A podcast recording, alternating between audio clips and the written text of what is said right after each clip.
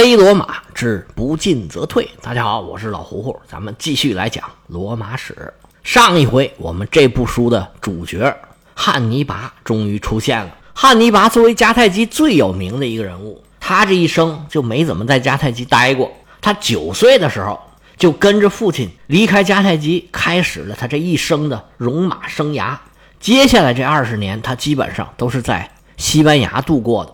前面九年，他是跟着自己的父亲在西班牙开疆拓土，他亲眼看见自己的父亲在战场上战死，然后跟着自己的姐夫哈斯德鲁巴、汉尼拔从这儿开始担任了骑兵统领。哈斯德鲁巴在位八年，汉尼拔在这八年时间里头，在战场上证明了自己。在哈斯德鲁巴遇刺之后，他主帅的位置就传到了汉尼拔的手上。汉尼拔终于在他不到三十岁的时候，走到了历史舞台的最中间接下来就是一系列的精彩表演。您可要知道，我们现在能看到的对汉尼拔的种种描述，其中大部分都是罗马人记下来的。罗马人可跟汉尼拔是深仇大恨、不共戴天啊！他们恨不得把汉尼拔给骂化了，恨不得把全天下最难听的话全都安在他身上。奥古斯都时代最著名的史学家李维，这是罗马史上著名的故事大王。他是这么评价汉尼拔的：他说，汉尼拔呀，其残忍可谓非人，其背叛胜于不逆，言而无信，无敬于神圣，无畏于神奇，等等等等吧。这李维啊，可以说是用最恶毒的话来评价汉尼拔。但是你分析一下，好像也没什么。一个是说他残忍。一个是说他背叛，然后呢就是不敬畏神明。这个残忍，其实打仗的时候杀对方的军队，这不能算残忍。而且对汉尼拔的记录里边啊，他也很少说滥杀无辜。他曾经杀过一个向导，因为这个向导呢给他带错路了，关键时候掉链子。好像其他就没有什么类似的记录。如果战场上杀敌都是残忍的话，那你不杀敌不是对自己更残忍吗？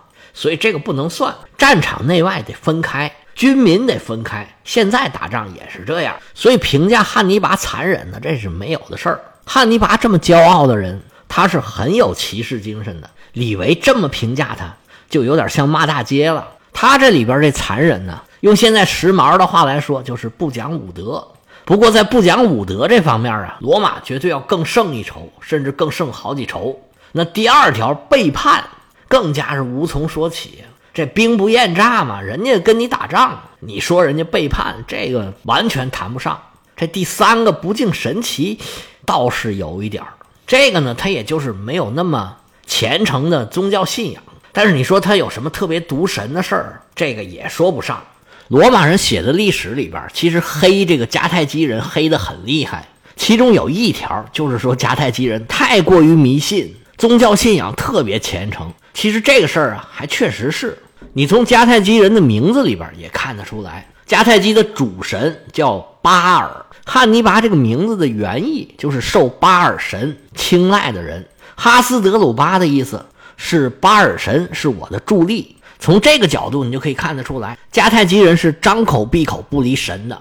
汉尼拔当初离开迦太基的时候，他父亲还让小小的汉尼拔当时只有九岁。在巴尔神面前发誓，说是今生今世与罗马人为敌。你从李维对汉尼拔的这个评价可以看得出来，其实他就是想张嘴骂大街，说汉尼拔这样不好那样不好，但是实在想不出来汉尼拔到底有哪点不好。而汉尼拔确实就是这么一个让人想骂都不知道骂什么好的人。但是就这么一个人呢，是两头都不讨好。罗马人自然不喜欢他。迦太基人也未必喜欢他，罗马人当然说他残暴了，因为杀了太多的罗马人。但是迦太基人呢，就说他太贪婪，想尽各种办法敛财，还让迦太基提供各种各样的支持。这时候啊，他们就不记得哈米尔卡当时每年往迦太基都送好多钱。当然了，大家都健忘，尤其是对别人的好处，那是撂爪就忘，而且目光短浅，只看见眼前。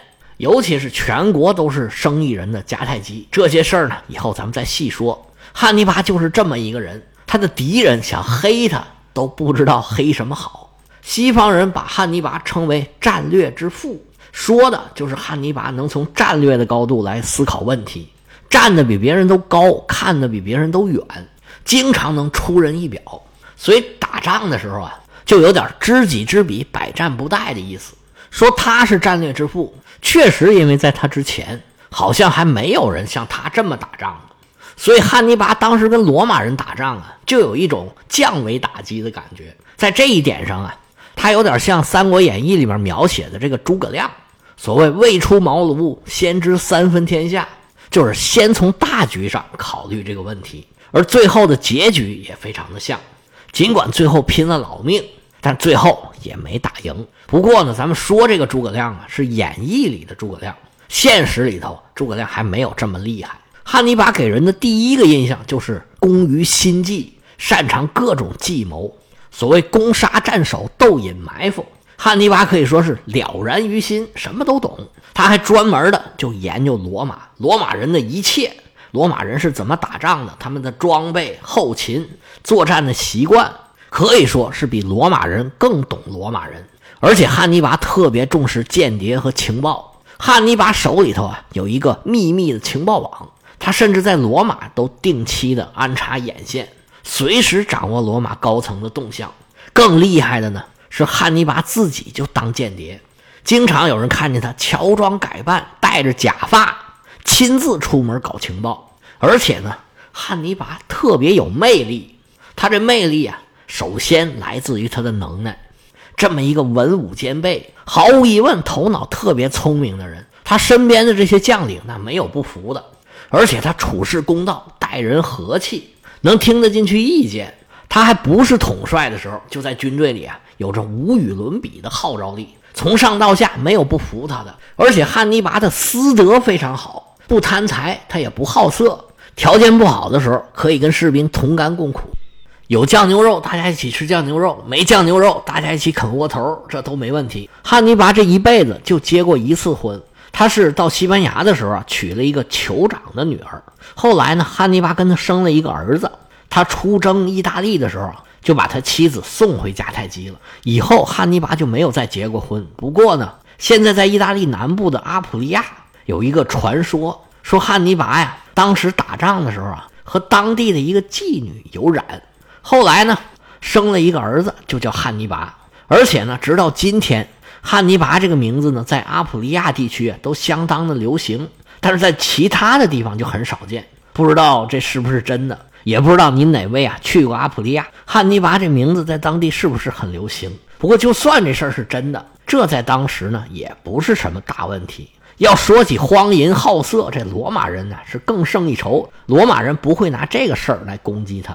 总而言之，汉尼拔是一个特别有能耐的伟人，甚至某种意义上来讲，他都可以说是个完人，走到哪儿那都是光芒四射。接下来咱们就要讲讲汉尼拔的作为了。汉尼拔的姐夫美男子哈斯德鲁巴一死，汉尼拔就接任了统帅的职务。这一年是公元前二百二十年，他一接任，当即就决定对罗马开战。关于开战这事儿，他可能和哈斯德鲁巴的理解不一样。哈斯德鲁巴可能觉得还没准备好，但是汉尼拔认为啊，这个时候打罗马是最佳的时机，这时候不打呀就晚了。为什么这么说呢？这就要联系咱们前面讲的那个国际形势了。在公元前二百二十一年的塞拉西亚战役打完了之后，马其顿的国王安提柯三世基本上就稳住了希腊的形势。他们眼见着罗马有意向东扩张，马其顿人就觉得不行，要教训教训这帮蛮子。安提柯三世摩拳擦掌，就要准备跟罗马开战。而在罗马的北边，他们刚刚打下了凯尔特人的领土，有很多凯尔特人还不服。罗马军团呢，还得在北方四处灭火。这时候，罗马虽然算不上内忧外患，但是周边的局势让他们不得不牵扯出很多兵力。这是打罗马最好的时机，不但要打，而且要快，要抓紧时间打罗马。汉尼拔一上台就把这个精神给贯彻下去了。他手下这些将领啊，通过种种迹象都闻着味儿了。在汉尼拔的布置之下，周边地区啊一顿抢啊，一时间把仓库里都装得满满当当的，万事俱备。只等汉尼拔一声令下，这就要开战了。结果汉尼拔派使者到迦太基一请示，哗，一盆凉水浇过来。迦太基的政府常年都是主和派把持，一听说汉尼拔要打仗，而且是跟罗马开战，这脑袋摇得跟拨浪鼓似的，不，那可不成。你们在西班牙折腾折腾就得了，跟罗马人较什么劲呢？现在咱这日子不是挺好吗？不能打啊，坚决不能打。回去跟他说，擅自跟罗马开战，我们唯你是问。你呀，吃不了兜着走。这使者碰了一鼻子灰，只好啊回去交差。这一趟迦太基跑的不但呢没能完成要求政府开战的这个任务，反而政府啊不让迦太基的少年去西班牙参军了。使者回去面见大帅，跟汉尼拔一说，汉尼拔心里这个气呀！你们这帮家伙可真能耽误事儿啊！现在大好时机不开战，以后酿成后患可就不好收拾了。就在这个时候啊，从马其顿又传来消息了：安提柯三世爆血管死了。菲利五世现在只有十八岁，暂时形不成威胁。罗马的这个外患暂时是解决了，而且罗马人现在是加班加点儿，在山南高卢地区一边修路一边修堡垒。看到这个形势啊，汉尼拔这紧迫感就上来了，说不行不行，政府不同意，咱们也得想办法打。那怎么打呢？找茬我们政府不宣战呢，我们就得挤兑罗马，让罗马人宣战。那我们再打他们就顺理成章了。怎么让罗马人宣战呢？那就找茬。罗马远在意大利，怎么找他们的茬呢？可以打他们的小弟呀。咱们以前讲过，哈米尔卡来到西班牙以后啊，罗马对他也是有警惕的。他们跟西班牙的两个希腊城邦签订了盟约，咱们罗马希腊是一家。要是有人欺负你，你就来找大哥。这是大概十年前的事了。这两个城邦，一个叫萨贡图姆，也就是现在的萨贡托，在巴伦西亚附近；还有一个叫安波里亚，离这儿也不太远。这萨贡图姆啊，更发达，也人口更多，对罗马的影响力应该还更大。汉尼拔一琢磨，嗯，行，就你吧。于是就开始找茬了，派人在这儿啊抢个东西啊，扣个船呐，时不时抓几个人，目的呢就是想激怒萨贡图姆，让他首先宣战。因为他们跟罗马呢有盟约，他们一宣战，罗马就有义务来保护他们，这是汉尼拔打的算盘。但是萨贡图姆人也不傻呀，双方实力太过悬殊，他们哪敢跟汉尼拔宣战呢？他们这边啊跟汉尼拔他们忍气吞声，又派人找罗马抱怨，有条约在，罗马不能不管呢。罗马人也明白汉尼拔这是在找茬啊，于是就派专员来跟汉尼拔协调。说咱们好好的吧，别打了。人家萨贡图姆踏踏实实哪儿招你了？行了，别打了，别打了。而汉尼拔呢，他挑逗萨贡图姆的目的，醉翁之意不在酒，他的目的就是要把罗马给拐进来。于是汉尼拔就对罗马的使者呀是百般的怠慢，又是不让下船呢，又是不遵守对等的原则呀，派更低级的官员跟他谈，谈的时候又很不客气，目的就是要激怒罗马使者。让罗马先宣战，罗马的使者把情况看的是明明白白的，回到元老院一五一十一学舌，而且说汉尼拔呀早已经做好准备，战争是一触即发。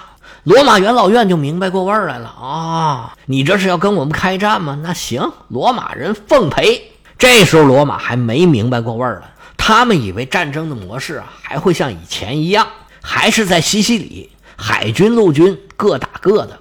罗马这时候对战争也是充满信心，觉得迦太基人手下败将，真打起来你们也不是个儿。于是啊，罗马元老院首先就派人去迦太基，当场就骂了迦太基政府一顿。他们在迦太基的待遇可就好多了，因为是罗马的使者嘛，迦太基的元老都是很高规格的接待。罗马使者说：“你们怎么回事啊？在西班牙怎么还没事找事啊？你们赶紧想办法，要真的惹出事儿来。”我看你们怎么收场？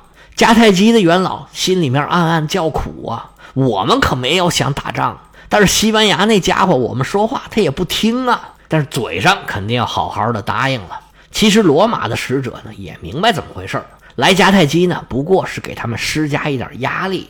罗马元老院已经决定了，第二年派兵攻打伊利里亚，把亚德里亚海又闹起来的海盗给压下去，目标就是原来投奔罗马。后来又反叛罗马的法罗斯的德米特里乌斯，把那边的局势安定下来之后，再好好对付迦太基人。而汉尼拔这边啊，他可等不起了。他刚接任的时候啊，对萨贡图姆也就是简单的骚扰，但是效果呢不是太大，把罗马人斗出来这个目的也没有达到。汉尼拔一琢磨，那不成，咱们得加大点力度。他派人给迦太基政府送了个信儿，也没请示，就告诉他们说，萨贡图姆人呐正在出兵攻打我们的城市，他们太过分了，不听警告。我们现在呀就不客气了，对他们动手了。迦太基收到这消息之后啊，反响不一，对汉尼拔呀反对的多，支持的少，甚至还有人说呀要把汉尼拔交给罗马人。当然了，他们也做不到。最终呢，反正木已成舟，这脸都已经撕破了，那就看看汉尼拔能打成什么样吧。迦太基政府最终算是默认了汉尼拔的行动，因为比起罗马人，其实他们也很害怕汉尼拔。他要是带着军队回来，如果叛乱了，现在评判的人都找不到，那就多一事不如少一事，干脆汉尼拔，你自己玩去吧。迦太基政府觉得我们不管了，我们迦太基政府啊，按兵不动，随波逐流吧，看这事情能发展到哪儿就发展到哪儿。真出事儿了，到时候再说吧。其实汉尼拔那边啊，也是知会一下他们，并没有等他们的命令，在公元前二百一十九年一开春。就开始围攻萨贡图姆。其实，在法律上，这就是跟罗马开战。但是罗马呀，闭目塞耳，一点反应都没有。好可怜，小小的城邦萨贡图姆，面对着汉尼拔如狼似虎的攻击，他们一边奋起抵抗，一边给罗马送信儿。